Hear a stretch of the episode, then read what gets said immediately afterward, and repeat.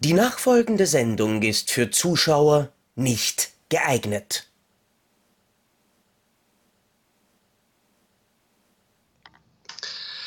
Das waren noch Zeiten. 1990 war ich 15 Jahre alt oder wurde im Februar 15 Jahre alt. Er hatte volles Haar, äh, wenig Falten, äh, hatte noch keine Gleitsichtkontaktlinsen.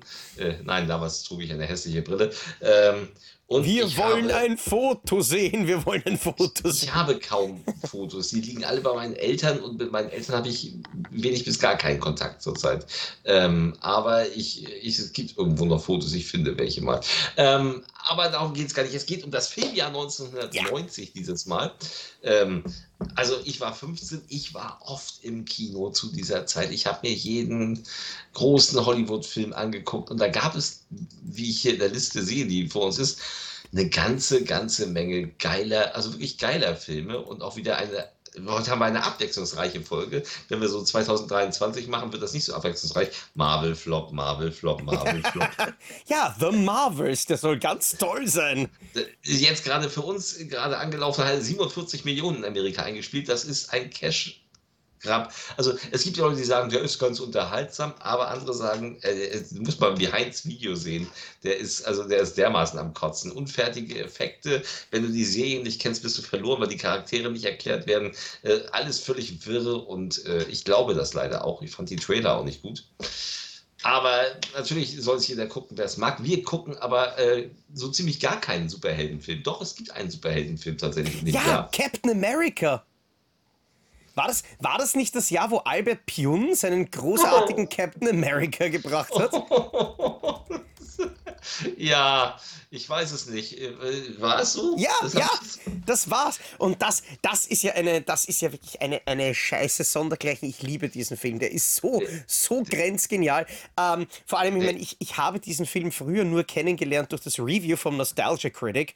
Und allein diese eine, diese eine Sequenz, wo diese Nazis in diese äh, in dieses Labor reinkommen und der eine sagt Heil Hitler und dann den, den Forscher erschießt. Das ist so blöd gefilmt und so blöd gespielt, dass es einfach nur wahnsinnig Spaß macht. Aber ich meine, in dem Film sind, sind tolle Schauspieler dabei. Äh, ja, es ist Ned Bailey dabei. Ja, ich wollte gerade sagen, und, ähm, und der definitiv Top 1 schlechteste Name für einen Pornodarsteller, Ronnie Cox.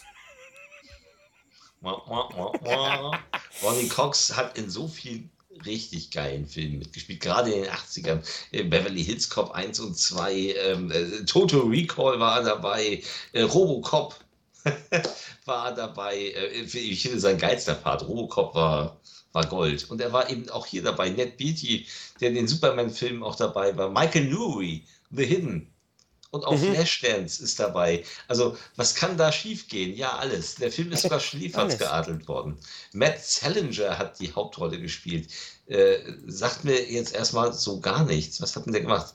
Unter der Sonne der Toskana und die Rache der Eierköpfe nach. Die Rache oh, der war, Eierköpfe. Er war, er war tatsächlich zuletzt in The Ice Road mit Liam Neeson, diesem ganz schlechten. Der war unerträglich.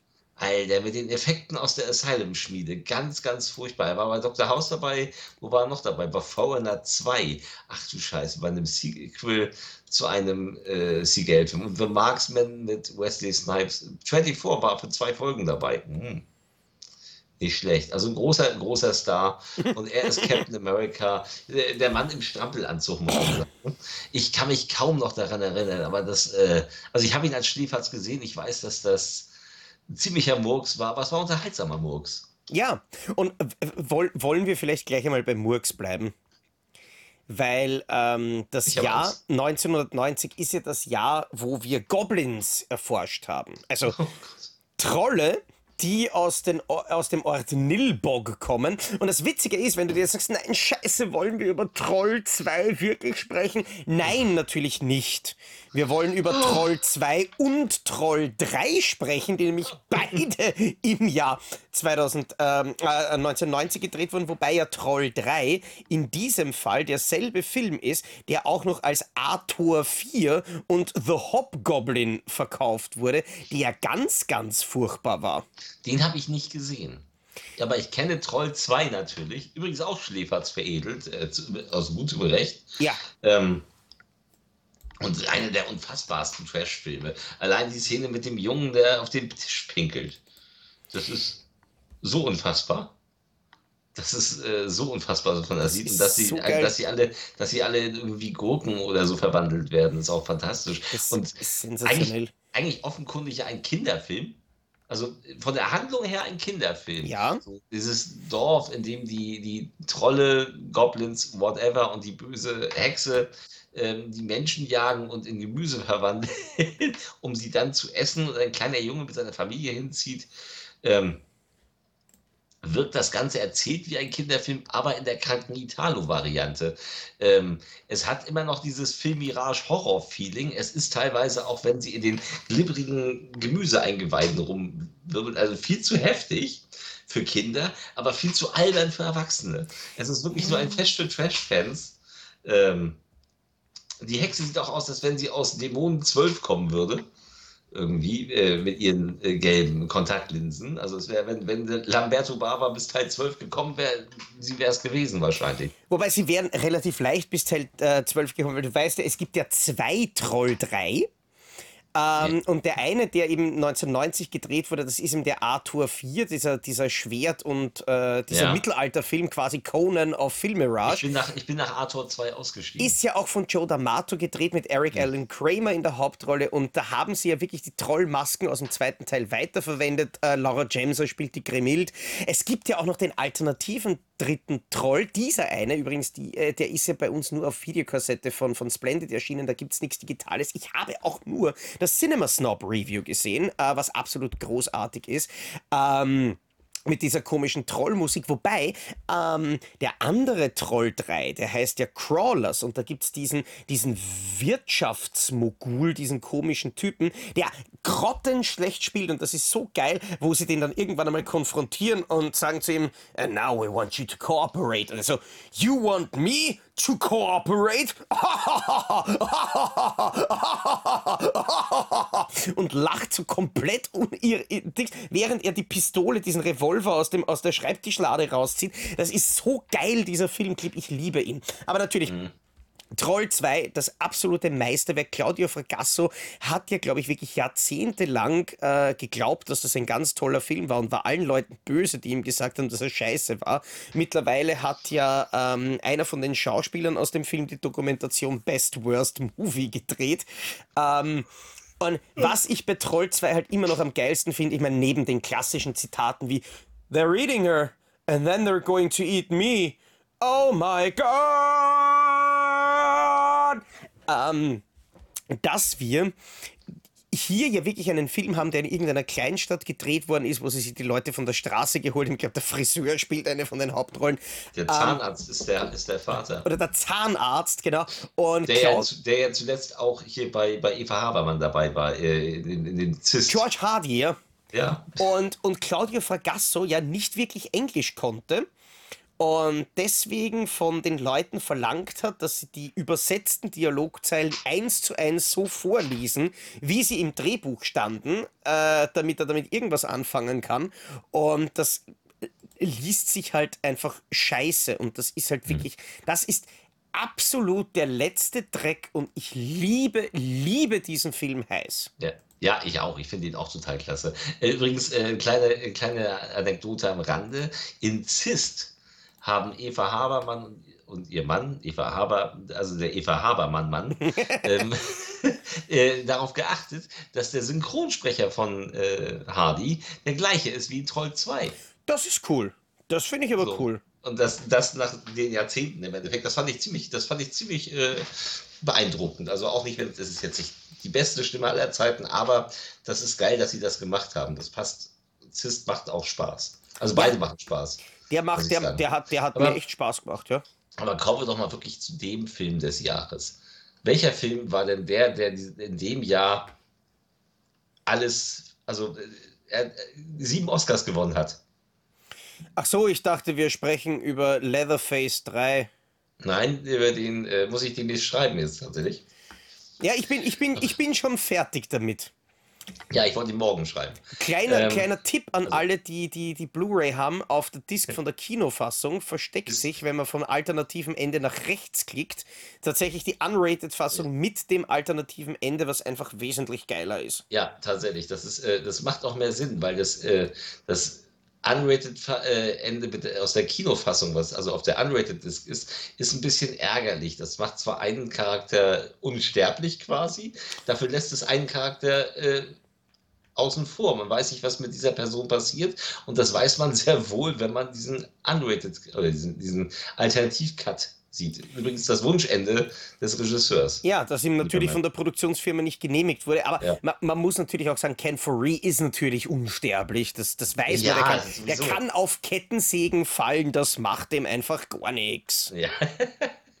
Jetzt hast du aber schön gespoilert. Nein, ich rede tatsächlich von der mit dem Wolf tanzt um hier mal so ein bisschen was Anspruchsvolles reinzukriegen. Kevin Costners großes... Das war Depp und Deppert für diese Woche.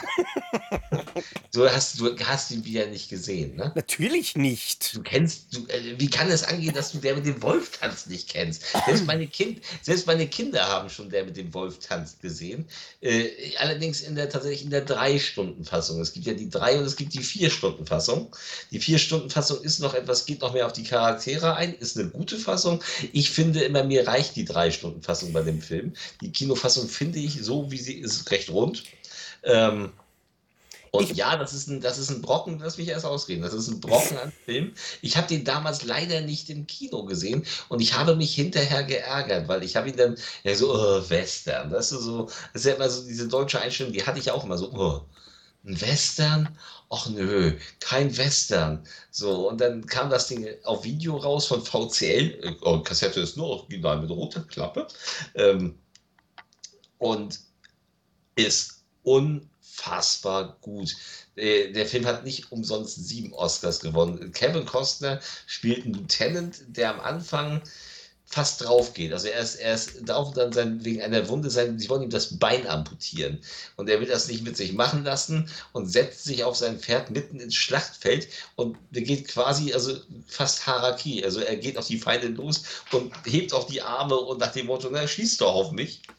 Äh, und kriegt dafür nachher quasi, also er überlebt das Ganze und äh, kann sich dann einen Ort aufsuchen, in den er, in den er geht. Und dann ist das so ein abgelegenes ähm, Reservoir, das, das er da äh, beherbergt und ähm, in der Nähe von den Indianern. Und da ist ein streunender Hund, der freundet sich mit ihm an und dann äh, baut er Kontakt zu den Indianern auf und verliebt sich auch in die, eine Indianerin. Das ist keine, oh Gott, ich sage das Wort Indianer, aber es sind nur mal Indianer zu dieser Zeit. Äh, ein, ja, es ist eine, eine Frau, die damals als Kind äh, von den Indianern versteckt wurde und da lebt und dann kommen die Weißen.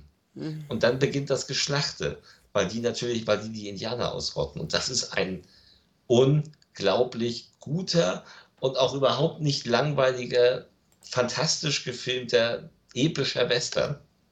Okay, ich muss dazu sagen, ich habe mir der mit dem Wolftanz bisher aus verschiedenen Gründen nicht angeschaut. Okay. Ähm, weil zuerst, ähm, als ich noch relativ jung war, muss man dazu sagen, habe ich mir gedacht, okay, ähm, ich schaue mir schon solche Sachen wie Grease und Staying Alive nicht an. Ich bin kein großer Freund von Tanzfilmen. Warum soll ich jetzt quasi sehen, dass jemand mit dem American Werewolf in London tanzt? Ja, genau. Bis ich dann irgendwann einmal draufgekommen bin, dass weiß, also der Wolf hat ja in dem Fall einen an, eine andere Bedeutung. Der Wolf ist ja das, der Abrieb, den du in deinen Schenkeln hast, wenn du fett bist und zu lang gehst. Oder natürlich, wenn du zu lang auf einem Pferd sitzt. Also sich einen Wolf, Wolf, reiten gibt der, es. Der mit dem Wolf tanzt, ist der Name, den die Indianer Kevin Costner geben, weil er mit dem Wolf draußen spielt. So als wäre das sein, sein Hündchen. Ach so, und ich dachte mir einfach, dass der, dass der quasi dann nur mehr so depper tanzen kann, während er seine Beine ganz weit auseinanderhaltet, weil das wirklich weh tut, wenn die aufgeschundenen Flächen aufeinandertreffen. Aber auf jeden Fall einen Tanzfilm wollte ich nicht sehen. Und dann, als ich dann gecheckt habe, warte mal, äh, um das geht's da ja gar nicht. Äh, da war ich, glaube ich, dann ungefähr so 15, habe ich mir den Film nicht angeschaut, weil mich halt eben ein dreistündiger amerikanischer äh, Neuzeitwestern nicht wirklich interessiert hat. Großer Fehler. Vor allem, weil er eben nicht amerikanisch, also es ist ein amerikanischer Film, der sehr anti-amerikanisch ist, weil die Amerikaner kommen halt alle schlecht weg. So, und das ist äh, schon sehr interessant. Bei uns lief er 1991 an im Februar. Wie gesagt, ich habe ihn erst im Sommer gesehen, als er auf Video kam. Und ich muss sagen, das ist ein verdammt guter und ich habe ihn ja erst vor einem Jahr oder so mit den Kindern geguckt, äh, auch verdammt gut gealterter Film. Also der hat nichts von seiner Faszination verloren. Der hm. ist wirklich, der ist, und das ist auch nicht langweilig. Also da passiert auch genug, dass das nicht langweilig ist. Okay, jetzt, jetzt muss ich natürlich dann wieder schon sagen, ähm, ich werde mir jetzt nicht die Blu-ray anschauen. Ich warte einfach, bis die 4K draußen ist. ja, die wird äh, bestimmt kommen. Und die wird ganz sicher kommen. Und ich glaube, wenn es den dann in 4K gibt, dann, dann das macht auch Sinn bei dem Film tatsächlich, glaube ich. Also wenn er gut 4K remastered ist, weil der hat eben wirklich epische Landschaften. Also Kostner liebt ja den Western, das ist ja sein Genre. Und ähm, was er da eingefangen hat, das ist schon, das ist schon geil. Und wie gesagt, auch wenn äh, er ist auch erstaunlich hart für den FSK 12, damals schon Western, wenn es dann zur Sache geht, dann ist das schon ordentlich. Hm. also macht Spaß. Wir könnten, wir könnten natürlich zu einem Film gehen, den ich als, als Kind, glaube ich, immer wieder geschaut habe. Tatsächlich ein Film von Dennis Duggan, äh, ja. den wir aktuell ja nur mit ganz, ganz ekelerregenden Dreck in Verbindung bringen, wie ist ja nicht Adam Sandler Chuck and Larry, Kindsköpfe. Aber 1990, oder warte mal, hat der nicht auch er natürlich Jack and Chill gedreht? Jack, das ist also schon. Also, Meine sorry. erfundene Frau. Also, das, das ist wirklich ich muss da, Bodensatz. Kind, Kindsköpfe habe ich mit meinen Kindern gerne geguckt. Ähm, es ist ein Film, der ist nicht sonderlich witzig eigentlich. Er ist aber auch nicht, er tut nicht sonderlich weh und er plätschert so hin. Das ist kein guter Film. Äh, der hat nur dieses, der profitiert von seinem Urlaubsfeeling. Und was war das andere? Ähm, Chuck and Larry fand ich tatsächlich witzig. Okay. Ähm, Sorry. Meine erfundene Frau. Fand ich nicht witzig. Ja, nein, kann, kann man, glaube ich, nicht witzig finden. Aber im Jahr 1990 hat er gedreht So ein Satansbraten. Fand Problem witzig, Child. Fand ich witzig, als er neu war habe ich total drüber gedacht, habe ich rauf und runter geguckt mit John Ritter ähm, damals noch, der äh, dieses Kind adoptiert, das ja ein Satansbraten ist und eigentlich nur Scheiße baut und die zur Verzweiflung treibt, ähm, ist, fand ich total witzig, ist nicht mehr mein Humor. Ich, Aber habe ich damals tatsächlich geliebt. Ich muss auch echt sagen, dass der Film ja eigentlich dieselbe Blaupause hat wie ein, wie ein anderer Film, mit dem ich wesentlich mehr von meiner Kindheit verbracht habe. Also ich hatte mir das erwartet, äh, dass der Film so ähnlich ist, aber der war also fast schon ernster als das. Der war ja wirklich bösartig. Da mochte ich persönlich den Dennis wesentlich mehr, aber äh, über den können wir erst genauer sprechen, wenn wir dann bei 1993 sind. Ja, das äh, wird heute also nicht passieren. Aber wenn wir nicht über Dennis reden, dann reden wir doch über Kevin. Der war, war der allein zu Hause? Zu der, der war Zeit? allein zu Hause. Also bei uns war er erst im, Fe im Januar allein zu Hause. Ähm, lief in den Februar hinein, aber in Amerika lief er schon zu Weihnachten. Äh, Kevin allein zu Hause, Home Alone, ein Film, der es ja dann auch geschafft hat, also bis heute zum Kulturgut an Weihnachten zu gehören. Ja. Also das ist so ein Film, der in irrsinnig vielen Haushalten immer wieder zu Weihnachten läuft. Da gibt es einige, gerade amerikanische von, die jedes Jahr wieder zu Weihnachten laufen. Wir machen ja demnächst das Medienhome Movie Match Christmas Edition. äh, solltet ihr euch dann angucken. Vielleicht kommt ja Kevin allein zu Hause ran und äh, hat schlechte Karten, wenn er gegen äh, die Muppets Weihnachtsgeschichte antreten müsste. Wer weiß. Da hat er keine schlechten Karten. Aber ich mag hm. den. Aber wenn wir bei 1990 bleiben, äh, glaube ich, möchte ich wieder mich auf die Filme konzentrieren, von denen du wahrscheinlich noch nie gehört hast. Ähm, Savina Gersak hat in diesem Jahr gespielt an der Seite von, und du sagst, wann du drauf kommst, um welchen Film es geht. Ja. Robert Mitchum, Mark Hamill und Michael Dudikoff. Robert Mitchum, Mark Hamill, Michael Dudikoff. Oh Gott. In einem Film, der tatsächlich von Warner ah, vertrieben ah, wurde. Ah, ah, ah, ah, ah, äh, mit, äh, Midnight irgendwas. Genau. Midnight Heat, Midnight Ride. Things. Midnight Ride. Ride. Das Ride. ist, ja, ja. Wenn, wenn, ich das richtig in Erinnerung habe. Mark Hamill ist der Psychopath und Dudikoff ist der Gute. Das war so der, das war so das Ende der Canon. Das ist ein Canon-Film. Und ja. das ist äh, aus, der, aus der Schlussphase, als ihm das Geld langsam ausging. Mark Hamill, cooler Bösewicht. Äh, Dudikoff habe ich immer gern gesehen, habe ich nie verstanden, dass er, dass Stallone ihn nicht reingeholt hat bei Expendables. Vielleicht wollte er das auch gar nicht. Ich glaube, er wollte, nee, äh, Dudikoff wollte wohl, aber Stallone wollte ihn nicht. Warum, weiß ich nicht. Ich, ich, ich, ich habe nämlich, also über Dudikoff habe ich noch nie irgendwas Negatives gehört, dass sich der irgendwie deppert aufgeführt hat am Set. Ja, keine Ahnung. Also das ähm, Ding ist, Dudikoff hätte natürlich super reingepasst. Das wäre ähm, das, das wär mein Wunsch gewesen. Dudikoff und Jean-Claude Van Damme und Dolph Lundgren, da kann das Stallone äh. daheim bleiben. Aber das Ding ist, ähm, ich habe ähm, den Film gesehen, als er neu war damals. Ich glaube, er war sogar leicht geschnitten auf Video. Hm. Kann, mich aber, kann mich jetzt aber irren. Ähm, trotz die 18, 18 die 18 aber uncut? Ist indiziert okay. gewesen, die 16er war Cut. Nee, nee, ich habe ihn auf 18 gesehen, natürlich aus der Videothek. Es gibt, ähm, es gibt eine ganz grauenhafte DVD, die ich natürlich in der Sammlung habe. Ich habe den, ich habe den, ich meine, gut, bei dem Untertitel Jagd auf den Highway Killer ist natürlich ganz klar, dass das die billige Canon-Kopie von Hitcher der Highway Killer sein soll. Ähm, was mich halt extrem ja. geärgert hat, ist der, der Vorspann und der Abspann von dem Film laufen in wundervollem Cinemascope 235 zu 1 und den Rest vom Film haben sie wirklich brutal aufgezoomt auf 1,33. Also, ja, das ist. Das, okay. das ist einer der Filme, weil Playon Pictures hat einen 50-Film-Deal mit Warner. Und das, sind ja jetzt, das sind ja schon die ersten erschienen. Es, wir haben ja den, den Falling Down gehabt, wir haben den Leatherface, wir haben jetzt den ja. Maverick, der neu gekommen ist. Uh, und ich hoffe irgendwie inständig, nämlich zwei Filme mit Michael Dudikoff, die ich urgern haben möchte, nämlich den, den Midnight Ride, den möchte ich mir uh, gerne mal anschauen. Und endlich einmal Uncut auf Deutsch im richtigen Bildformat Chain of Command von David Worth. Aber der ist aus mhm. 1994, das wird halt auch noch ein bisschen dauern, bis wir über den reden dürfen. Ja. Ja. Ganz nebenbei, Maverick ist auch cool. Auch ein ja, toller Western. Aber auch sehr, sehr witzig. Nicht aus 1990. Nein, deswegen reden wir mal über einen Urlaub zum Mars. Was? Ein Urlaub zum Mars.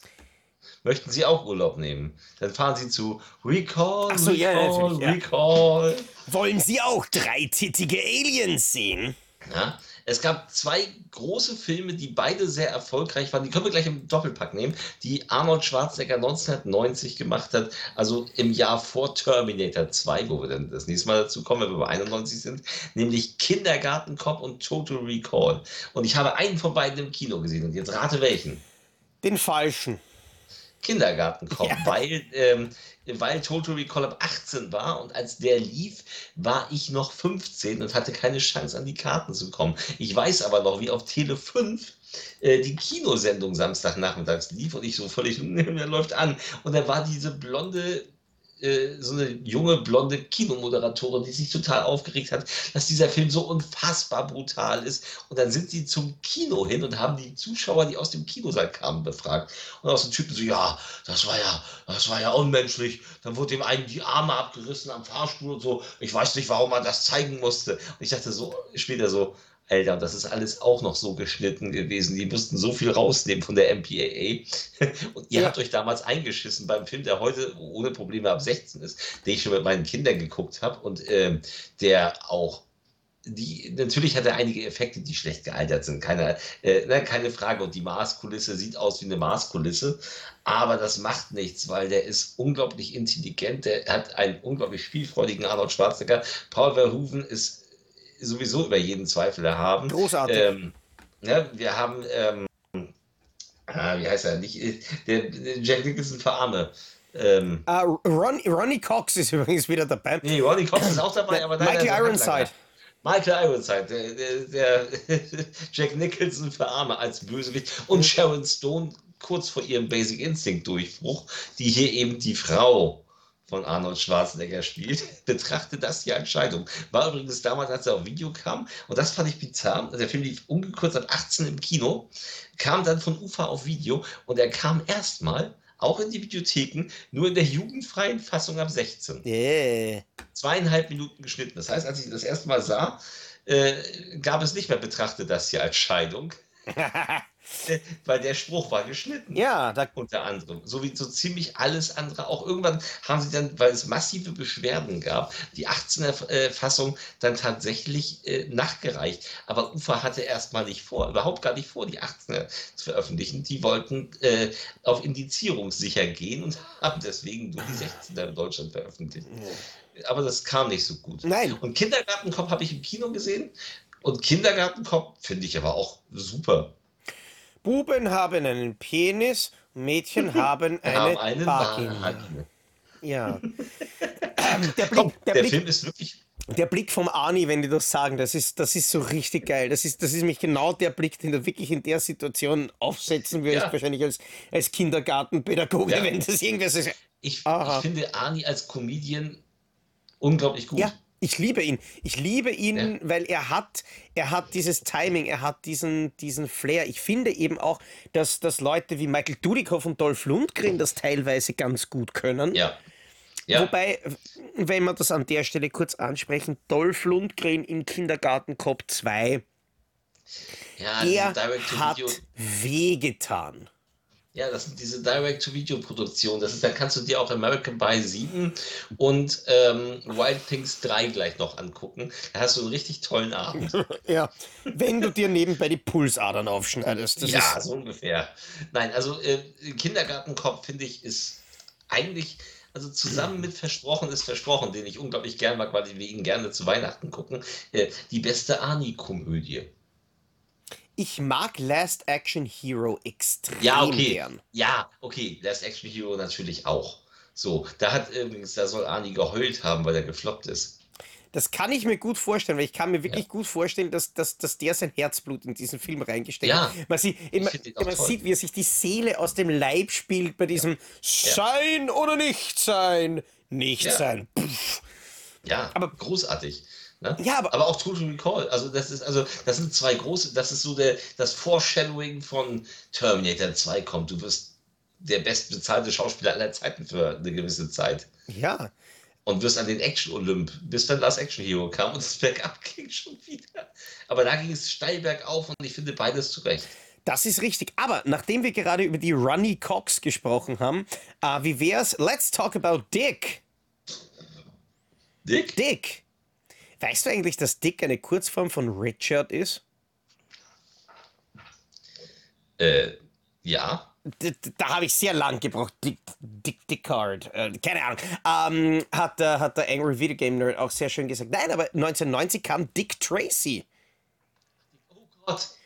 Oh Gott. mit Warren Äh, Beatty und hab ich- Al Pacino gesagt, und Madonna, William Forsythe. Ich, hab ich nicht gesagt, ich war traurig, dass ich der mit dem Wolftanz nicht im Kino gesehen habe. Ich war traurig, dass ich Total Recall nicht im Kino gesehen habe. Ich war glücklich, dass ich Dick Tracy nicht im Kino gesehen Das- habe. Mann, ist der Das scheiße. war eine der ersten DVDs, die ich hatte. Ich mochte den irgendwie. Deswegen bist, deswegen bist du auch so scheiße. Aber ich habe, aber ich muss, ich muss wirklich zugeben, ich habe den, glaube ich, mit 13 oder 14 oder irgend sowas gesehen. Und es war, es war äh, mit den ganzen Masken und was, Madonna, echt jetzt? Ähm, einer der, einer der ersten Filme, die ich da geschaut habe. Und ich kann mich kaum mehr erinnern an das. Wahrscheinlich der, der funktioniert. der- Das ist, das ist zu überdreht. Diese Masken sind zu albern und das Ganze sieht alles zu sehr nach Studio aus. Ich meine, das ist Absicht. irgendwo ja auch gewollt. Ja, ich weiß, dass es Absicht ist, aber das macht es nicht besser. Es sieht einfach scheiße aus. Es wirkt künstlich und das ist zehn Minuten ganz amüsant und dann wird es echt anstrengend. Das ist so, äh, hast du Skin of a Ring gesehen?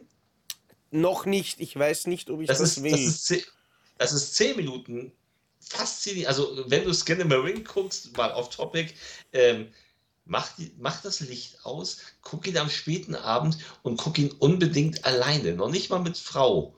Schmeiß sie raus, guck den alleine, weil der Film äh, verschafft dir ein beklemmendes Gefühl. Das schafft er.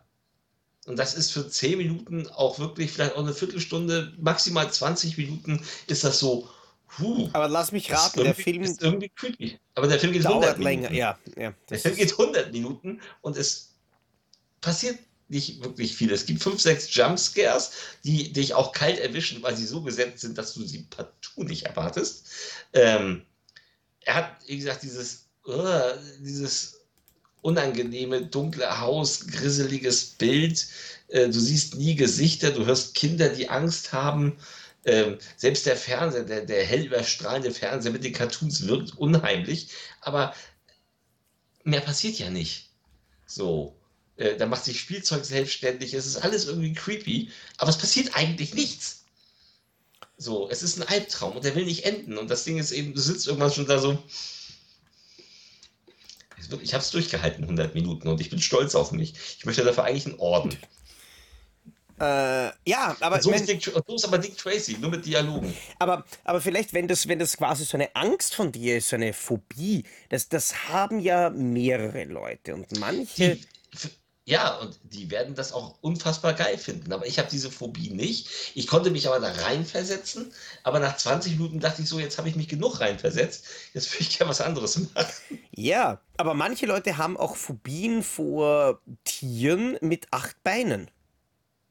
Ja, und den habe ich im Kino gesehen. Da habe ich gezittert, an die, weil ich ja 15 war und der Film ab 16 war, ob ich an die Kinokarte von Arachnophobia komme. Und, huh, den Freitagabend am Startwochenende hatte ich Glück. Mhm. und ich habe den Fehler gemacht, ich habe Popcorn gekauft. Und weiter? Und du hast dann geglaubt, dass du Spinnen isst, oder was? Du kennst den Film, oder? Ich kenne den, ich habe den im Fernsehen gesehen, ich weiß, ich fand den urgeil. Ich meine, Jeff Dennis, Joe, äh, John der Goodman, ist, Julian Sands ist mit dabei. Das ist der beste, das ist, der, das ist einer der besten Steven Spielberg-Filme, die Steven Spielberg nie gedreht hat. Quasi, stattdessen war Frank Marshall mit dabei. Der ja oft Spielberg produziert hat. Und der hat also der hat dieses Kleinstadtding, er ist also irgendwo, er ist irgendwo zwischen Stephen King und Steven Spielberg angesiedelt. Jeff Daniels ist ultra lustig, John Goodman ist ultra lustig, ähm, Daniels ist auch super sympathisch, die sind alle super sympathisch. Ähm, die Spinnen sehen krass aus, weil die echt gezüchtet wurden. Das sind ja echte Spinnen mit denen die gedreht haben. Damals hat man das noch so gemacht, das war kein CGI. Man hat einfach eine Spinnenart gezüchtet, die es nicht gibt, die ungiftig ist, aber die möglichst eklig aussieht. okay, das Und, ist äh, ja, kein, kein, Scheiß. Und ähm, die Schauspieler mussten ja auch dann stundenlang mit den mit Dutzenden von diesen Spinnen in einem Raum sein, damit sie sich an die gewöhnen und so. Und ähm, Nein, ich finde ihn fantastisch, aber es gibt eine Szene, in der sitzt ein Pärchen vom Fernseher und sie haben einen Topf voll Popcorn. Ah, ich, ich ja, ja, ja, ich und weiß sie ja. greift rein und da, sie greift die Spinne mit und steckt es sich in den Mund. Geil. Und ich saß da bei der Tüte. In dem Moment war aus mit dem Popcorn für mich. Ich konnte es nicht weiter essen. so, schön, schön.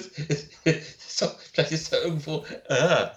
Ähm, also, wow äh, obwohl man die Spinnen, gar, die gar nicht so präsent sind wie bei Mörderspinnen, äh, schockt Arachnophobia. Er macht unglaublich Spaß. Er, er macht auch mit, äh, mit Spinnenphobikern Spaß, weil sie sich so herrlich aufregen. Ja. Meine Frau ist jedes Mal fast am Sterben, wenn wir diesen Film gucken. Aber sie weiß, sie findet ihn auch toll. Aber sie, es graut ihr jedes Mal, den zu gucken kann ich nachvollziehen. Ich habe den, hab den nur wirklich im Fernsehen gesehen, damals, wie er geschnitten oh. gelaufen ist und habe diese, diese oh. Schnittberichte gemacht. Ich habe noch keine gescheite Version von Arachnophobia gesehen. Und jetzt hoffe ich natürlich, dass der Film irgendwann einmal vielleicht in 4K kommen darf, ähm, damit ich den sehen wäre, kann. Wäre ja mit dem im, im Zuge des Remakes gar nicht verkehrt. Es wäre gar nicht verkehrt. Es ist halt blöderweise eine, eine Disney-Produktion mittlerweile. Also ja, Leo, Leonine bringt ja die Disney-Filme teilweise Ja, raus. genau, aber ob die, ob die den Backkatalog dann auch nehmen, das ist halt eben fraglich. Weiß ich nicht, kann ich dir nicht sagen. Werden wir sehen. Aber ein toller Film. Also wer ihn, wer die Möglichkeit hat, auch wenn er mal irgendwo im Streaming-Dienst ist oder so, guckt euch Arachnophobia an. Der ist, der ist fantastisch. Aber hey, wo wir gerade bei, bei diesen ganzen Creepy Crawlies sind, wie wäre es, wenn wir von den Spinnen zu den Würmern gehen? Die Raketenwürmer. Die Raketenwürmer, im, äh, genauer gesagt. Ja, Tremors ja. kam 1990. Ist, ja, auch so ein Film, den ich leider nicht im Kino gesehen habe, was ich auch schade fand, weil als er auf Video rauskam, ich habe den rauf und runter geguckt. Ähm, Kevin Bacon als herrlich, als ein bisschen, als ein bisschen doof mit seinem Kumpel ähm, Fred Ward, sind ein herrliches Gespann. Generell die Figuren sind super. Ähm, die Idee mit den Raketenwürmern ist toll. Und äh, obwohl der Film relativ überschaubares Budget hat, haben sie das raffiniert gemacht. Sie haben den weißen Hai-Effekt gemacht. Weil du siehst die Würmer ja selten. Du hast ja nur statt der Flosse im Meer, hast du eben die Bewegung im Sand. Und wenn die Viecher kommen, sehen sie geil aus. Der Film splattert auch ein bisschen, gerade die Würmer splattern ordentlich, wenn sie die erlegen. Ähm, er, hat, er, hat, tolle Charaktere hier, den, den Waffennah, der sich durch alle Direct-to-Video-Filme äh, auch noch zieht. Ist auch herrlich. Ähm, die Direct-to-Video-Filme werden kontinuierlich schwächer, aber das Original finde ich, ich liebe es. Ich habe den, hab den letztens tatsächlich das erste Mal bewusst gesehen, weil ja, äh, Arrow Video hat den ja auch in 4K schon gebracht und den haben wir mal angeschaut. Äh, natürlich absolut super Qualität in 4K und war echt unterhaltsam. Mochte ich ja, sehr gern. Der ist wirklich, der ist total spaßig. So, und der ist auch wirklich, der ist auch gut gealtert. Sogar von den Effekten her ist der gut gealtert. Weil das gute praktische Effekte sind. Ja, und das ist halt das, was die, was die modernen Filme einfach oft nicht sehen, diese, diese CGI-Effekte. Ich meine, es ist denen ja auch wurscht, ob der Film in zehn Jahren noch irgendwen interessiert, das ist ja denen völlig wurscht. Ja. Kommen wir noch zu einem Film, den ich ähm, im Kino gesehen habe, obwohl ich nicht alt genug war, wo wir echt gezittert haben. Und zwar, es war Oktober 1990 und meine Klassenkameraden, die ersten, waren schon, ein, äh, waren schon am Starttag in Stirb langsam 2. Ja. So, und ich habe dann auch einen Kumpel so, komm, wir müssen in Stirb langsam 2. Problem war, dass zu dem Zeitpunkt gerade die nordischen Filmtage waren in, diesen, in Lübeck. Und äh, das heißt, die großen Kinoseele sind mit Prominenz voll gewesen. Armin Müller-Stahl und wer nicht immer alles so kam. Und die haben sich dann eben finnische Saunafilme angeguckt. Und das lief alles in den großen Kinos. Also wurde Stirb langsam 2 aufs neue Zentral, so ein kleines abgelegenes Kino in so einer Rumpelbude äh, verlegt. Und wir so, mh, hm, standen dann schon draußen vorm Kino, haben dann schon die, die Bilder begutachtet. Übrigens fand ich immer geil, das von der FSK freigegeben, aber wir haben immer nicht so richtig erkannt, was das bedeuten soll. Das Bild war, in dem der Typ den Eiszapfen im Auge stecken hat, von der Seitenansicht. Mhm. Die dann im Kino war, geschnitten war. Nee, war sie eben nicht. Äh, ich schwöre Stein und Bein, dass im Kino, im deutschen Kino, eine Fassung lief, die es nie ins Heimkino geschafft hat weil ich zwei Dinge wusste, die ich erst später im Rohschnitt gesehen habe. Zum einen, äh, also zum einen das mit dem, mit dem, mit dem Eiszapfen, was auf Video, was mich auf Video dann genervt hat, weil es geschnitten war. Ähm, genau wie der Kehlenschnitt, da wusste ich auch, dass das blutiger war. Und in der Kinofassung, und ich bin hundertprozentig sicher, weil ich es erst viele Jahre später gesehen habe und immer vermisst habe, das Mädchen an Bord der Maschine mit der Puppe. Ja. Das war in der deutschen Kinofassung drin. Das habe ich auf Video, dachte ich so, wo ist das Mädchen geblieben? Und da habe ich fünf Jahre später irgendwie in der Splatting Image gelesen, dass es den Rohschnitt gibt mit dem Mädchen, also dass es den, den, den Workprint gab mit dem Mädchen. Aber ich kann mir das Mädchen ja nicht fünf Jahre vorher eingebildet haben, wenn es nie erwähnt wird. Das ist sehr spannend. Ich, ich würde das echt gern wissen. Also ich, ich bin, ich, ich glaube, dass seit, seit damals und kann es aber nicht belegen. Wenn irgendjemand noch Stirb langsam 2 im Kino gesehen hat, damals, nicht irgendeine spätere Projektion, die vielleicht digital kam, sondern wirklich die alte Kinorolle. Wie sah der bei euch aus? Das würde ich gerne wissen, weil dieses Mädchen, ich bin hundertprozentig sicher. Und ich habe es Jahre später gesehen, auf diesem grisseligen Bild und dachte, das habe ich doch im Kino gesehen. So, und der war, das mit dem Eiszapfen, das war auch drin. Also das war, es ist ja im Ansatz im Video auch drin gewesen. Da fehlte aber das Abbrechen und das Abbrechen, das war komplett drin. Ich weiß, wie das ganze Kino so machte, weil die alle so, oh, ne? ähm, jedenfalls haben wir die, das war, das war so ein Glück. Wir haben dann die Kinokarten, wir haben uns nicht getraut, an die Kasse zu gehen, hatten einen verwegenen Plan. Wir sind in die nächste Telefonzelle und haben beim Kino angerufen und gesagt, wir wollen Karten reservieren, zwei Stück, für Stück langsam zwei. Die holen wir dann gleich ab. Ja, ist gut. Und dann sind wir hin und ich war der, ich, mein Kumpel war sehr klein. Ich so, ich hole die Karten, du bist zu klein. und vor mir so zwei Jugendliche. Oh, zweimal Stück langsam zwei. Und die waren so alt wie ich ungefähr. Und die so, ja, dann zeigt mal euren Ausweis. Und die, äh, haben wir nicht mit. Ja, dann könnt ihr nicht in Stück langsam zwei. Oh Mann, und dann gingen sie. Und dann war ich dran. Und ich so, ich habe Karten reserviert. Auf den Namen Jürs. Klack, Karten gekriegt, Geld gegeben, weitergegangen, Kinosaal. Dankeschön. Das, das, das ist natürlich ein geiler Plan, ja? Ja, das war schräg, dass das geklappt hat. Obwohl die Formel, ja, naja, wie auch immer. Ich bin jedenfalls, äh, ich bin cool geblieben und wir konnten Stück langsam zwei im Kino gucken. Und ich mag ihn unheimlich gerne, auch wenn eins natürlich unerreicht ist, mag ich auch zwei. Ich mag auch drei, ich mag sogar vier. Mehr gibt es ja leider nicht. Nein, hat, hat es nie gegeben und wird es, glaube ich, wird es definitiv hatte, auch nie ich geben. Hatte mal einen ganz, ich hatte mal einen ganz schlechten Albtraum, einen ganz schlechten Albtraum. Da war ich im Kino und habe irgendwas mit Russland und einem Sohn und. Nein, Papa, Kevin Smith Papa. existiert nicht. Das, äh, den, den, den, den verleugnen wir. Aber wir könnten. Kevin Smith hat aber den fünften nichts zu tun. Achso, das der war der vierte. Das war der vierte. Der war auch und- schon, der war die Woche- eigentlich auch schon scheiße. Der machte aber Spaß, weil das äh, Zusammenspiel von Willis und Justin Long nämlich funktionierte. Das stimmt. Und deswegen macht er Spaß. Das ist der Hauptgrund. So, und deswegen funktioniert er.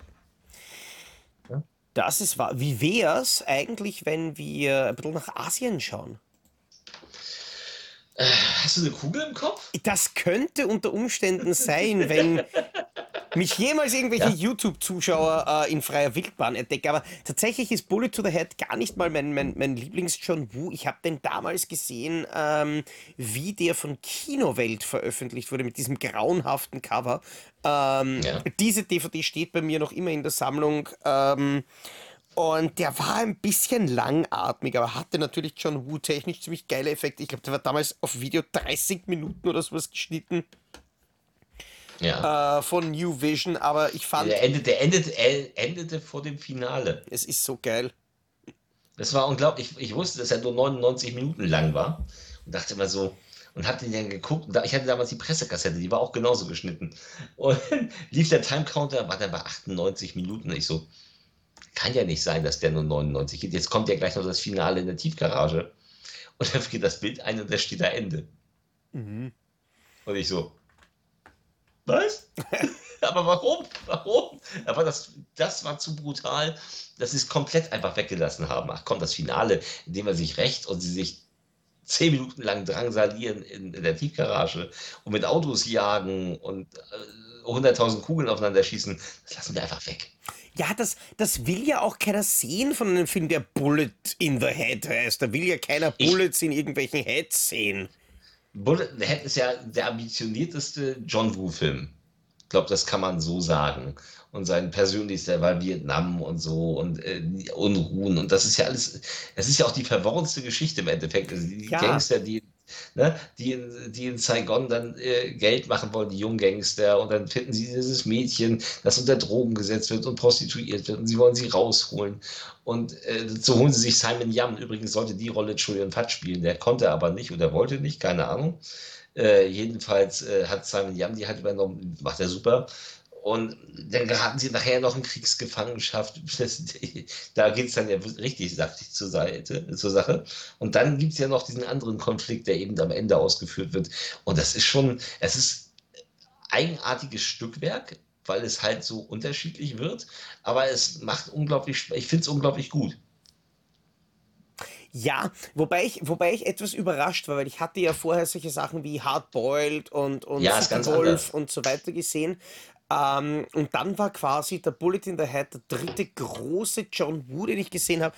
Und dieses ganze militärische und Dings, das, das hat mir irgendwie War ja nicht so viel Militär. Sie sind ja, sie sind ja mit dem Militär, kommen sie ja nur in Kriegsgefangenschaft nachher. Ja, aber es hat mir irgendwie nicht ganz in mein damals quasi sehr, sehr dezentes Weltbild von John Woo-Filmen gepasst, wobei ich das, wobei ich den für einen von den Filmen halte. Ich weiß nicht, wenn ich da jetzt da weltweit in der OFDB schaue, da äh, ist es ja digital und Blu-ray-mäßig auch relativ dürftig, was es da scheinbar zu geben hat. Ich fürchte, dass das vielleicht auch einer von den Filmen ist, der, in, der im, im rechte Limbo von einer chinesischen ähm, Immobiliengewerkschaft sitzt, wie The Killer oder sonst irgendwas.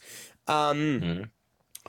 Und das wäre sehr schade, wenn solche Filme verloren gehen. Aber da wäre mal ein richtig geiles 4K-Remaster natürlich absolut großartig. Aber ich weiß, ich kenne die Geschichten, ähm, dass diese, diese eine Firma, da, da, da gab es ja in, in äh, Hongkong, wenn ich das jetzt richtig erzähle, offensichtlich so Firmen, die verschiedene Dinge gemacht haben. Die waren dann halt gleichzeitig Filmverleih und Autohaus und Immobilienhaus und sonst irgendwas.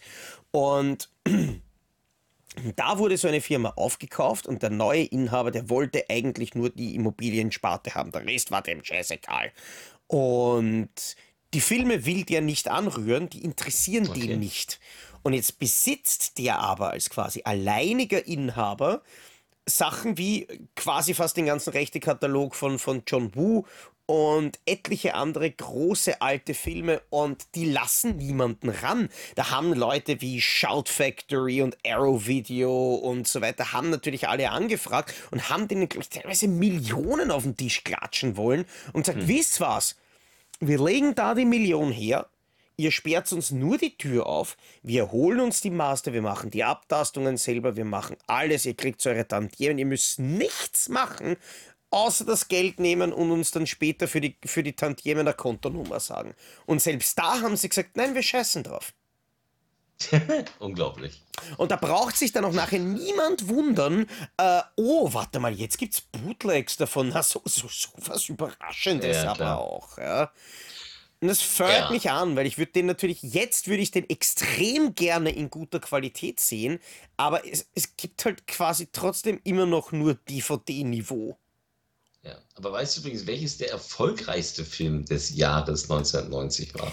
Äh, ich würde fast Tipp, naja, lass mich überlegen. Es gibt ja noch Zurück in die Zukunft 3, es gibt Goodfellas, ja, es, es gibt noch, den es Paten 3, aber ich, der, der war nee, der nee, sicher nee, nicht. Nee, nee, nee.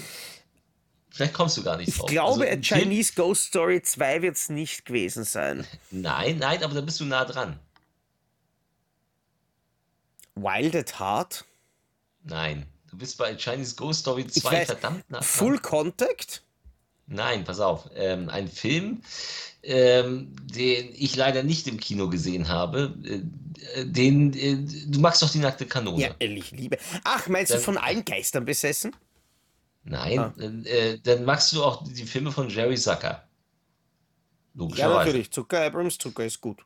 Ja, und, aber der hat alleine einen Film gedreht in dem Jahr. Und das ist der erfolgreichste Film des Jahres geworden.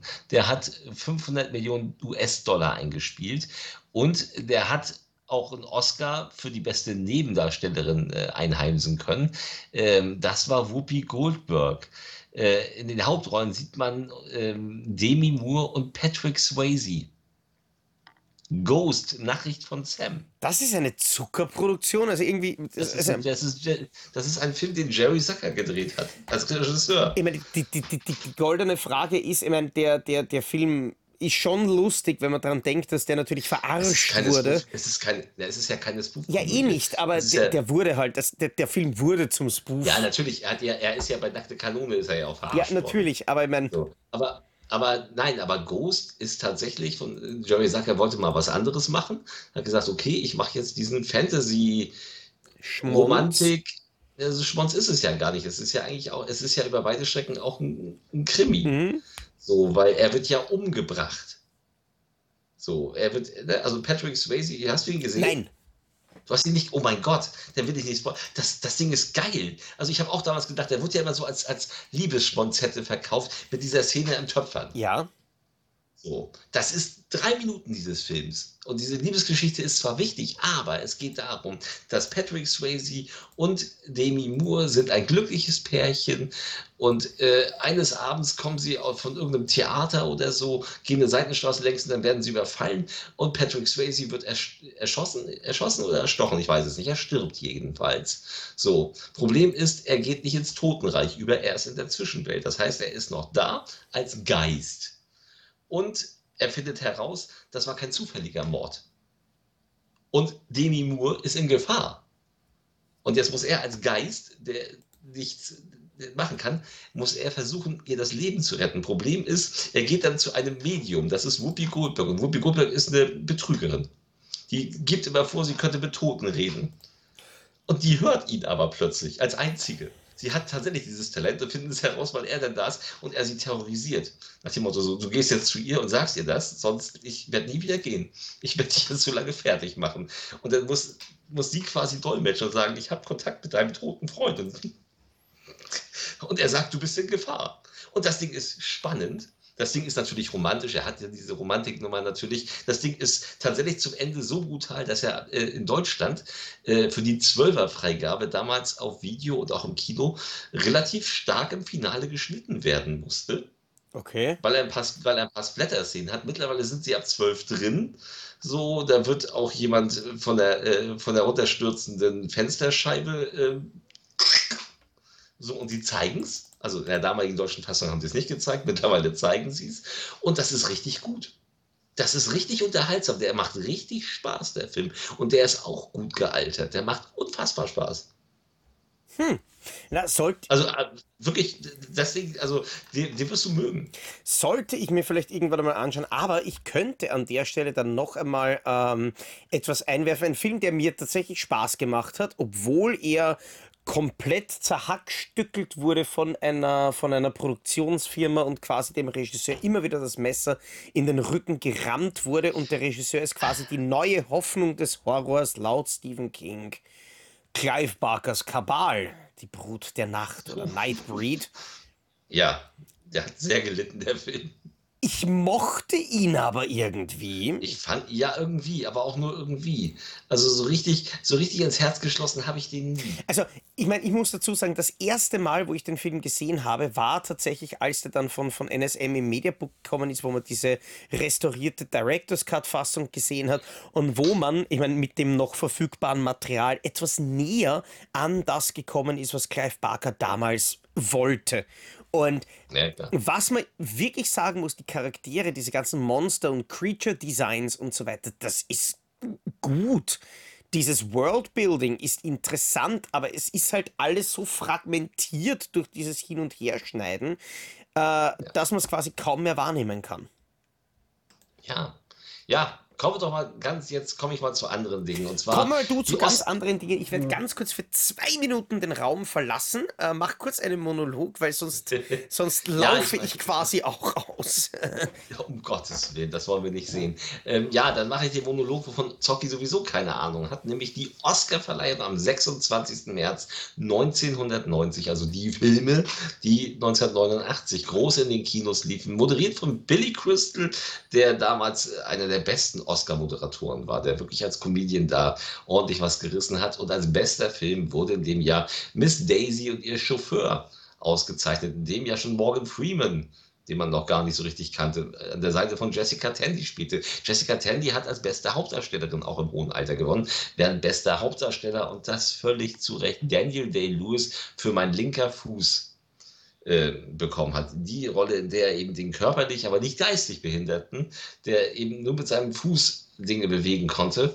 Und ähm, das, das spielt er so gut. Das ist unglaublich. Ich bin sonst kein großer Danny der Lewis-Fan, aber mein linker Fuß ist fantastisch.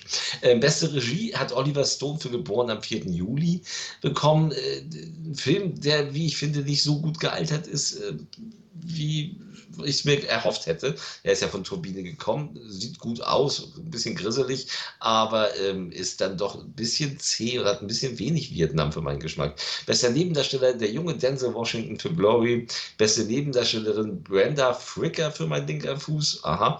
Bester fremdsprachiger Film Cinema Paradiso und den Ehren-Oscar äh, gab es für Akira Kurosawa, also den hat er bekommen. Ja, das äh, zur Oscarverleihung 1990 und da Zocki wohl immer noch ausläuft, scrolle ich jetzt mal so langsam zu den Geburtstagen 1990. Und wen haben wir denn da? Wir haben ähm, im Januar eigentlich gar nicht so richtig viel Aufregendes. Ähm, ich Januar bis März ist ziemlich mau in dem Da sind zwar ein paar Namen, aber das sagt mir alles nicht wirklich was. Aber am 9. April 1990 ist Kristen Stewart geboren worden, die Schauspielerin mit dem besten, ja, mit den besten Gesichtsausdrücken. Kristen Stewart, nein, die kann eigentlich Schauspielerin. Twilight war halt nur scheiße. Zocki, bist du wieder da? Ja, ich bin gerade wieder da. Und äh, das Erste, ich, was ich höre, ist, Kristen Stewart kann eigentlich Schauspieler. Jetzt frage ich mich, was für Drogen hast du dir reingeballert, während ich gerade kurz am Klo war? Nein, also sie ist in Twilight ist sie furchtbar, aber sie prinzipiell kann die Schauspieler. Das kann ja die Robert haben, Pattinson auch, das ist so arg. Ja. Also ich bin gerade bei den Geburtstagen und äh, 9. April Kristen Stewart sind wir jetzt, 15. April Emma Watson die übrigens auch sehr gut schauspielern ja? kann. Auch aus, ja, ja. Ähm, dann, ähm,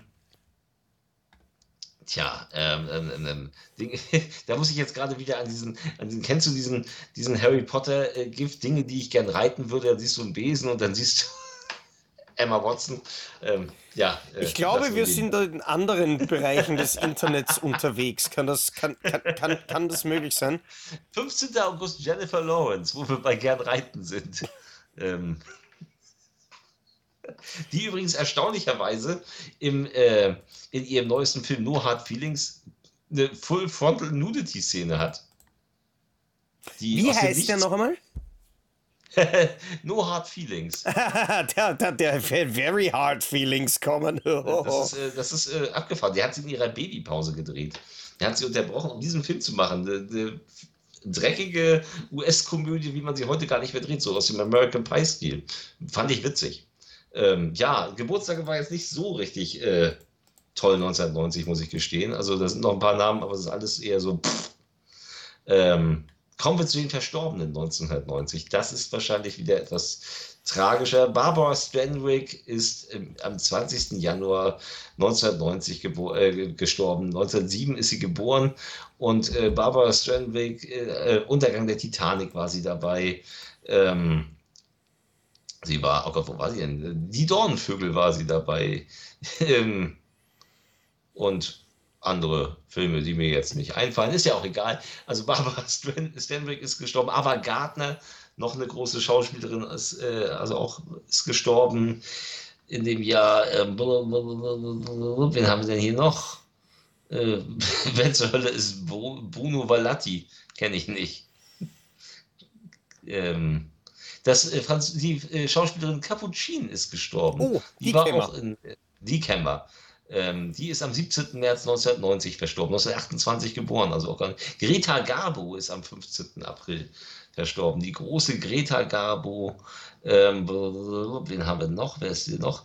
Oh, auch sehr traurig. Sammy Davis Jr. ist am 16. Mai verstorben. Die, der linke Hand von Dean Martin quasi, die ja auch noch gemeinsam in den, auf den Highways die Hölle äh, losfilmen aufgetreten sind. Und für Charles Bronson damals sehr tragisch am 18. Mai verstarb seine Herzensdame Jill Island. Mhm die er ja damals äh, am Set von Gesprengte Ketten kennengelernt hat.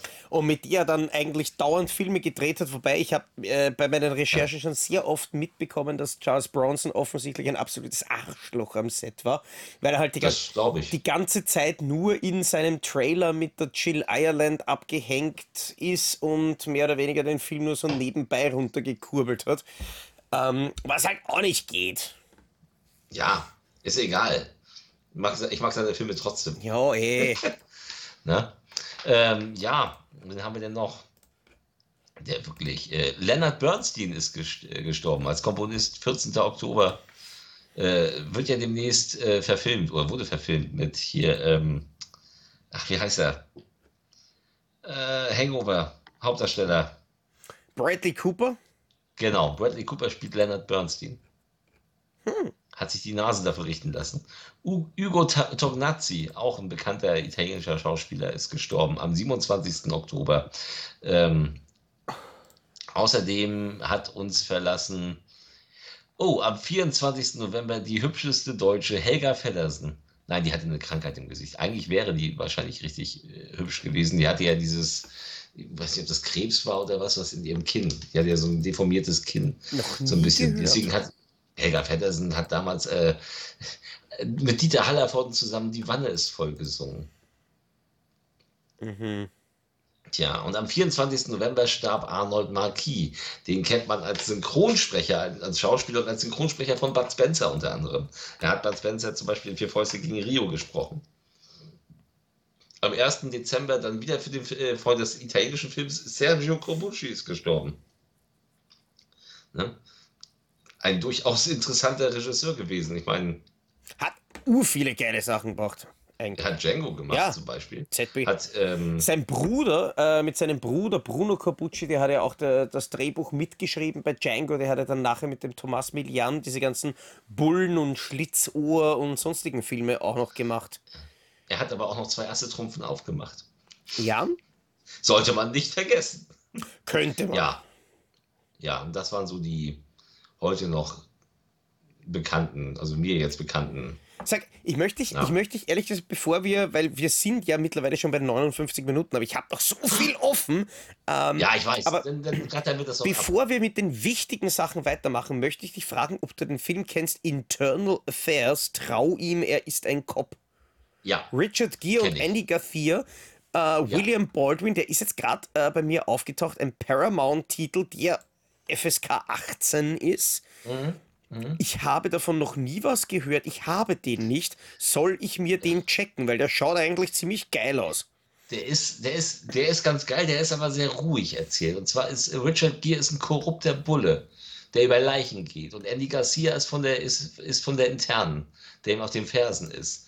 Und äh, Richard Gere, wie gesagt, er geht über Leichen, er ist recht brutal. Das ist äh, ein interessanter, der aus der 90, äh, früh 90er ähm, Kopfthriller halt. Die sind halt so ein bisschen schwülstig, ist aber, aber ich mochte den.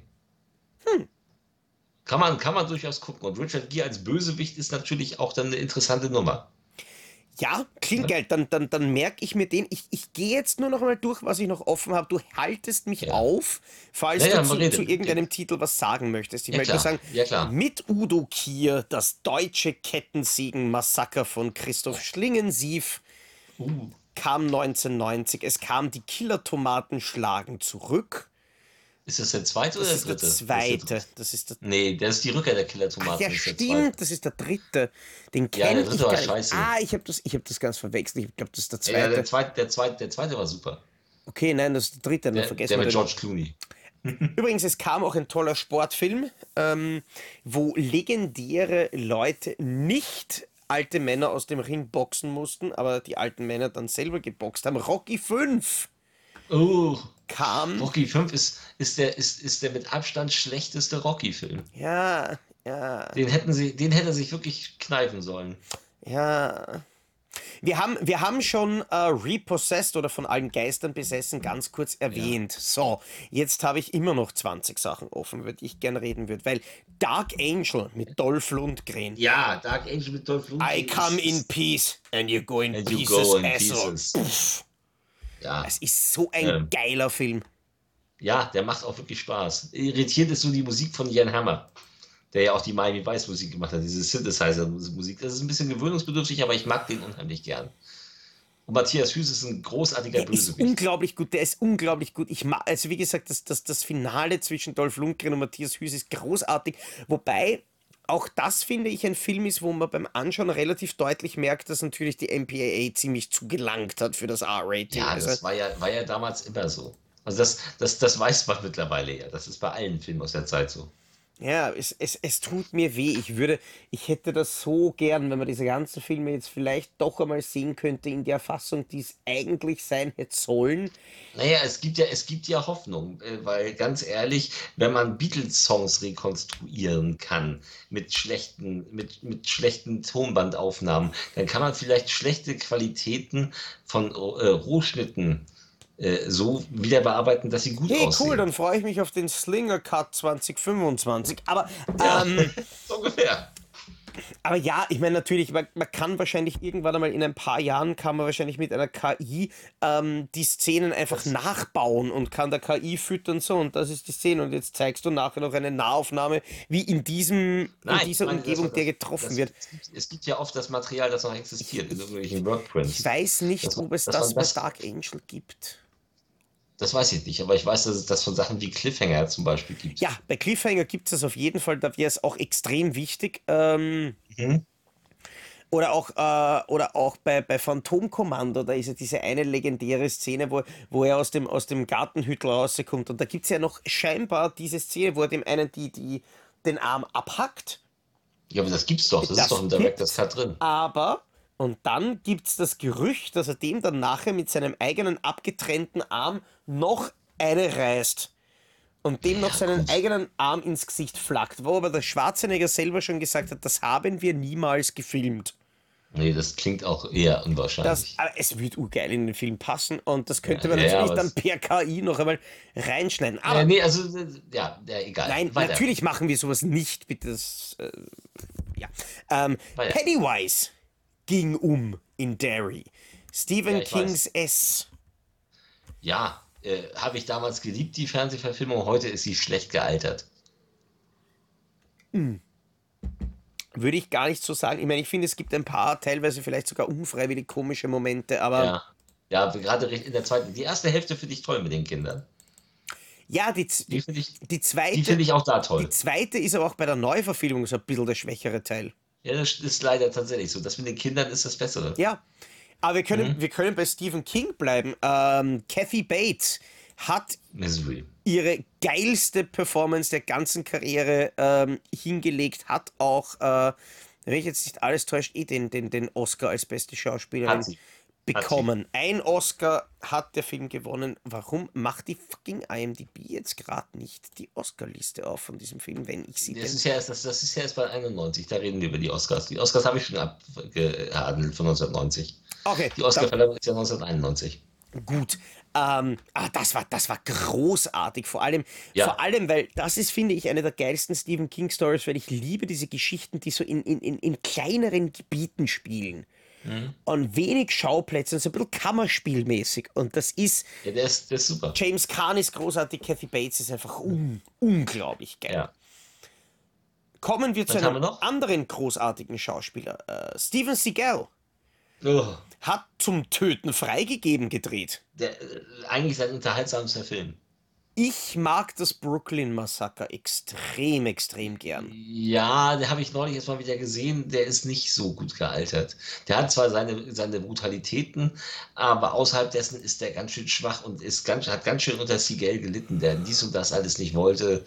Und ähm, äh, ne, geht so. Also William Forsythe ist da super. Aber hier mit den Jamaikanern und dem Voodoo-Dings, äh, da gibt es ein paar der geilsten Seagal-Action-Szenen und auch die Nummer, wie den Typen die Hand einmal komplett nach hinten bricht, was übrigens damals in Deutschland geschnitten ja, war. Natürlich. Ne? Ich dachte so, au, das tut weh. Und das, das fand ich ganz geil. Ja, nee, zum Töten freigegeben, finde ich, ist mit sein Bester. Ja, dann haben wir noch Night of the Living Dead. Ja, das Tom Savini Remake, da muss der, der hat ja auch Federn gelassen, das, hat ja gar keine das, hatte mehr. Das ist es ja, das, das, mir tut das so leid, weil vor allem gerade Tom Savini, der wirklich der Effekte-Meister ist. Wir haben bei Dawn und vor allem dann, finde ich, später noch bei Day of the Dead gesehen, was der Typ drauf hat. Und dann kriegt er die Möglichkeit, dass er Night of the Living Dead remade und dann ist das einfach ein derartiger Schnarcher, weil er nichts zeigen kann. Aber ich mag den Film trotzdem. Nein, ich mag, ich mag ihn tatsächlich nicht, weil er hat, er hat für mich irgendwie keine liebens- und schauenswerten Qualitäten. Na, was hast du noch? Äh, was habe ich noch? Gremlins 2? Ja, habe ich im Kino gesehen. Mit der Hulk Hogan-Szene natürlich. Ja, natürlich. Das ist, ja, das ist aber die allergeilste. war denn ja John Wayne. Ja, ist sie auch. Funktioniert im Kino auch wunderbar, also heute nicht mehr, weil heute digital würde man das nicht mehr verstehen. Aber äh, damals äh, dachte ich wirklich, der Film wäre gerissen. Urgeil. Nein, mag ich, mag ich sehr gern. Ist er nicht, wer ist der? Christopher Lee ist, glaube ich, auch dabei als. Mhm, Christopher Lee ist auch dabei, ja. Und. Als, als Viren, Virenarzt da. Ah, wie heißt der? L, L irgendwas, der, der, der, der, der Grandpa aus den Monsters. Ja. Taucht auch noch einmal irgendwie ganz kurz auf. Also das, das, ja, ein bisschen länger als ganz kurz. Ja, das ist ein wirklich cooler Film. Darkman von Sam Raimi ja. mit Liam Neeson und Frances McDormand.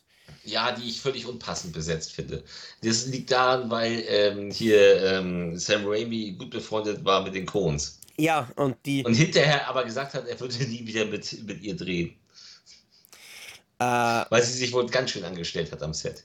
Kann ich mir gut vorstellen, die dreht ja auch normalerweise ja. nur mit ihrem Mann. Ja, ja, ich, ich mag sie auch nicht. Ich mag sie. Es ist eine von diesen Schauspielern, die ich nicht mag. Sie ist, ich weiß, ich weiß, ich finde, ich finde, in den Rollen, in denen sie besetzt ist, kann ich mir teilweise fast niemand anderen vorstellen. Ja, also, ich mag sie, also ich mag Fargo sie ich, ich, ja, aber ich mag lebt sie nicht. von ihr. Ja, ich mag sie aber nicht. Ich kann Fargo auch nicht leiden mehr. Okay, das ist natürlich hart. Hm. I'm sorry. Ja, dann kommen wir zu Rookie, der Anfänger. Clint Eastwood gegen Charlie Sheen. Oder mit war, Charlie war, so eine, war auch so ein ganz schwacher, ist eine, ist eine Auftragsarbeit, die Eastwood machen musste, weil er äh, nur so weißer Jäger, schwarzes Herz ähm, drehen durfte. Interessant, Scott Spiegel hat am Drehbuch mitgeschrieben und es ist so ziemlich der härteste Eastwood-Film. Es gibt wahrscheinlich tausend Gründe, warum ich dich nicht erschießen sollte. Leider will mir gerade keiner einfallen. das ist so geil. Aber der ist schon, das ist ein schwächerer Dirty Harry. Ja, ich habe den, hab den damals vor, vor Ewigkeiten gesehen. Ähm, kann mich gar nicht, kann mich gar nicht mehr erinnern, ob das DVD oder Blu-ray-Zeitalter hm. war. Nein, da habe ich noch die alte DVD gesehen, genau. Ähm, möchte ich mal unbedingt nochmal anschauen. Wäre natürlich auch geil, wenn Ja, kann man auch gucken, aber ist halt, ist halt im Vergleich zu dem, was er sonst gerissen hat, relativ schwach. Ja, dann machen wir kurz einmal was für unser weibliches Publikum. Pretty Woman. Habe ich im Kino gesehen. Fand ich toll, finde ich immer noch toll. Finde, der macht immer noch unglaublich Spaß. Habe ich nie gesehen. Ähm, Warum nicht? Weil, weil ich mir halt eher Dinge anschaue wie die Klasse von 1999. Ja, der war aber eigentlich ziemlich scheiße. Ja, aber er hat irgendwie Spaß gemacht. Vor allem, wenn's, vor allem, wenn du denkst, dass Mark L. Lester da eigentlich sein Sequel zur Klasse von 1984 gemacht hat ähm, und das in die Zukunft gelegt hat und Pam Greer ein, ein, ein, ein Killer-Roboter ist. Das, das macht Ja, aber die nicht. Roboter sehen so scheiße Ja, eh, aus, und das macht es irgendwie lustig. Ja, irgendwie lustig, aber es ist als, als Film ein ziemlicher Versager. Jo. Also, ne? Gut, dann schickt man halt einfach den Jean-Claude Van Damme ins Gefängnis. Äh, mit stählerner Faust. Ja. Sand, Sandman, Sandman. Ähm, ist auch so mittelmäßig gealtert, ne? Das ist auch nicht sein stärkster. Nein, ich. Der Knast, in dem alles, der Knast, in dem Gangster so ganze Reviere haben, wo sie so Nutten haben und ey, bist du ein bisschen Koks. Das ist vor allem ein tolles Gefängnis. Ich meine, da lasse ich mir auch einsperren. einsperren. Da habe ich im Gefängnis mehr Spaß als daheim. Ähm, ja. Aber Darren, Darren Sarafian ist ja, glaube ich, auch ein Regisseur, der, der gerne irgendwie für, fürs Fernsehen irgendwie arbeitet, wenn mich jetzt nicht alles täuscht. Hat der nicht irgendwelche so CSI-Folgen und so irgendeinen Scheiß auch der gedreht? Hat, der hat, der hat ja. zum Beispiel, der, der hat zum Beispiel bei Zombie 3 mitgespielt. Ist der Hauptdarsteller. Warte mal, Zombie 3 von Lucio Fulci? Ja, ist der Hauptdarsteller. Oh, wow. Aber nein, mhm. der hat tatsächlich CSI Miami, CSI, der hat 22 Folgen Dr. House gedreht. Ja, halt ein versierter Fernsehregisseur. Und sein, aber, sein, war aber sein Regiedebüt war vier Jahre vor mit stählerner Faust der Film Alien Predator. Das ist ein lustiger Trashfilm. Das ist ein saugeiler, lustiger Trashfilm. Ich mag den nur gern. So, was hast, was hast du noch? Ich will ins Bett. Äh, Delta Force 2. Ja, äh, ganz witzig, aber äh, ist schon, das ist auch wirklich so der Ausverkauf von, von Canon gewesen. So, wenn da nicht, wenn da nicht Billy Drago als Bösewicht gewesen wäre, wäre das auch schon ganz schön bekloppt gewesen. Ja, ich habe ich hab eh nur mehr drei, also keine Sorge. Ja. So lange dauert es nicht mehr. ähm, Two Evil Eyes, wo wir George Romero ja schon hatten. Habe ich neulich erst wieder gesehen. Ist so mittelprächtig äh, gealtert. Gerade die Romero-Fassung ist einfach 20 Minuten zu lang diese Geschichte. Ja. Die, die Argento-Geschichte mit Harvey Keitel ist ganz geil mit der Katze. Ähm, ist auch ein bisschen zu lang geraten. Also ich finde, das ist so, äh, die hätten lieber Three Evil Eyes machen sollen und dann auf 90 Minuten als Two Evil Eyes auf zwei Stunden. Ja. Ähm, Weil die Geschichten halt keine Stunde hergeben. Ja, vor allem finde ich irgendwie immer noch sehr interessant. Es gibt ja diese Dokumentation, das Document of the Dead, wo man ja den, den mhm. Romero und Savini und so weiter Zombies äh, folgt. Aber in Wirklichkeit ist der Großteil von der Doku, das ist das Einzige, was mir da immer in Erinnerung geblieben ist, ist, dass sie diese, mhm. ah, die Pyramide fahrt dem einen in die Brust rein aus Two Richtig. Evil Eyes. Ähm, genau. Vom Behind the Scenes ganz, ganz deutlich. Was damals in Deutschland geschnitten war. Ja. Natürlich, ja. aber Document of the Dead war dann ab 16. Passt, ist alles, ja. ist alles in Ordnung. Der letzte Film, den ich habe auf meiner Liste, ist Demon Wind. Der Wind, oh, der den Dämonen. Tanz, lass uns den Dämonen, lass uns mit den Dämonen tanzen. Ja. ja, Demon Wind, äh, lustige Anekdote. Ich, Videobox Fregattenstraße hier in Lübeck, hatte die Karte meiner Eltern schon mit 14. Kam dann 1990 irgendwann oder lass es 91 gewesen sein, in die Videothek rein, ging an den Verkaufskorb und sah Tanz der Dämonen für 10 Mark, waren die alle. Ich so, den kaufe ich. Geh an Tresen und er so, der, der Chef so, oh, da hast du aber Glück gehabt. Den wollte den wollt ich eigentlich gar nicht im Verkaufskorb legen, den wollte ich eigentlich aussortieren. Der ist nämlich, grad, der ist nämlich heute verboten worden. Ich so, oh. Hab den freudig mit nach Hause genommen und dann gemerkt, dass in diesem Film alles, aber auch wirklich alles geschnitten ja. war. Ähm, ja, dann gab es ja noch Tanz der Monster, kam dann raus, die 16er Fassung, der war noch, noch viel mehr geschnitten und sogar zwei Bilder auf dem Cover wurden entfernt. Ähm, es hat Jahre gedauert, bis ich Demon Wind ungekürzt gucken durfte und äh, ich finde ihn toll. Das ist ein schön trashiger ähm, Horror, ja, Spin-off zu Tanz der Teufel meets Harry Potter am Ende so ein bisschen. Der Held ist ein bisschen Harry Potter nachher, der Kampf. Aber ähm, er hat immerhin The Gruesome Twosome und die sind, werden wirklich synchronisiert mit den einsamen zwei, mit den grausamen Zweisamen. Ja. Da. Wir sind die grausamen Zweisamen. Oh Gott, er hat es nicht wirklich gesagt. Ja, nein, und vor allem, und dann, und dann gibt es die Erotik-Version davon und die Zweisamen wollen einsam. Hm. Okay, jetzt haben, sind wir wieder drüber weg, jetzt können wir Feierabend machen. Hast, hast du eigentlich noch irgendeinen Film offen, den ich jetzt nicht genannt habe? Oder ja, zurück in die Zukunft 3 muss man natürlich noch nennen. Ähm, haben wir Goodfellas überhaupt schon einmal erwähnt? Äh, nein, wir haben, ja, wir haben über Goodfellas haben wir schon in der IMDb Best 250 Folge geredet. Ja, eben. Also, da, Jagd auf roter Oktober, das Geheimnis von Twin Peaks, Miller's Crossing, Predator 2. Ja, es ist ein Wahnsinn. Also diese Zeit, das sag ich ja. Also, King of New York, Robocop 2, ja. Nikita. Ja, ich sag ja, es ist also, was für eine Vielfalt an Filmen es damals gab. Das gibt es heute an Serien, aber an Kinofilmen gibt es eigentlich nur noch Schrott. Äh. Willkommen bei The Marvels. Ja, der soll, der soll wirklich außerordentlich sein, ja. Ja, ja. Genau. Wobei außerordentlich scheiße ist auch außerordentlich. Also muss man schon naja. dazu gesagt haben. So, jetzt gehe ich äh, erstmal außerordentlich scheißen. das kannst du auch. Geh scheißen. Das war Depp und Depp für diese Woche. Hepp. Viel, viel Spaß bei der, bei der Darmausleerung. Äh, ihr habt jetzt eine Woche Zeit, um das zu tun. Nächste Woche 16.30 Uhr sehen wir uns und hören wir uns wieder auf allen bekannten Plattformen. Das war's für dieses Mal. Bis zum nächsten Mal. Tschüss. Tschüss.